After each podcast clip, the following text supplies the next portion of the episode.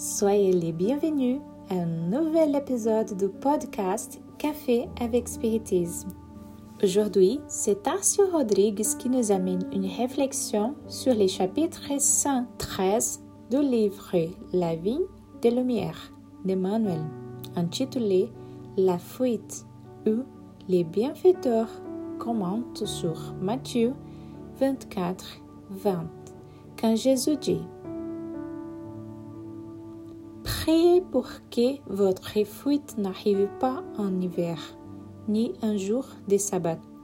Et Emmanuel commente La permanence dans les milieux les plus bas de la nature constitue pour l'âme une seconde manière d'être, où la viciation est obsédante et impérieuse. Pour se retirer de tels bourbiers de l'esprit, il est indispensable de fuir.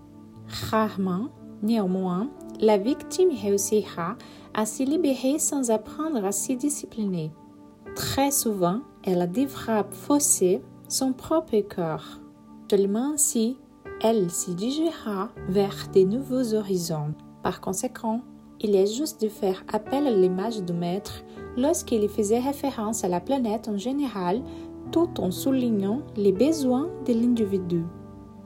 Il est salutaire pour tout apprenti de fuir les sourdes régions de la vie, tant qu'il n'arrive pas l'hiver ou les derniers laps de temps accordés pour accomplir les services humains. Emmanuel commente dans ses messages que nous devons nous engager avant l'arrivée de l'hiver ou du samedi.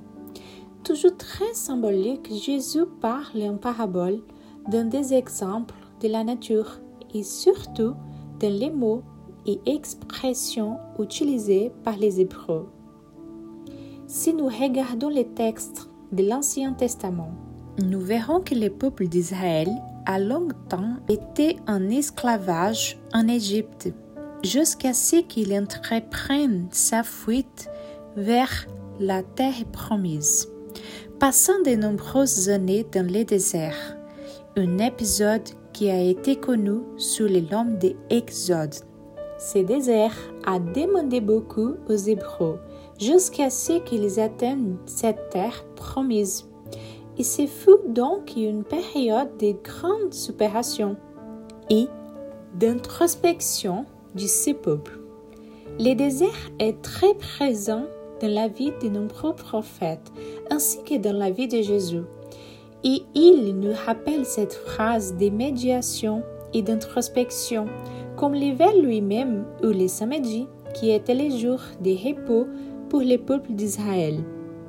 Analysant l'ensemble de la réflexion, les messages nous demandent de fuir les circonstances et les conditions qui nous emprisonnent afin d'attendre un état de plus grande liberté, d'opportunités et de potentiel. Mais la vie est faite de cycles et si nous laissons les possibilités de chaque cycle s'épouser, nous devrons certainement attendre les prochaines. Soyons attentifs à l'exhortation de Jésus autant qu'à la réflexion d'Emmanuel lorsqu'il nous dit que pour vivre sa vie, chaque homme vient au monde avec une série de saisons et un nombre de jours définis et structuré d'un ingénieur calcul des probabilités. Il est donc raisonnable que les travailleurs profitent du printemps de la jeunesse, de l'été des forces physiques et de l'automne de la réflexion pour les grands voyages de l'inférieur vers les supérieurs.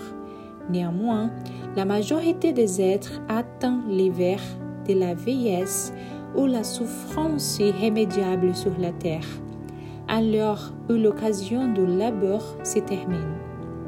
Les possibilités existantes pour réaliser des expériences déterminées sont éposées. Ce n'est pas la fin de la vie, mais les termes des précieuses concessions. Bien naturellement, les serviteurs négligents qui a repoussé au samedi les travaux qui devaient être exécutés le lundi sera obligé de recommencer la tâche. Seul Dieu sait quand.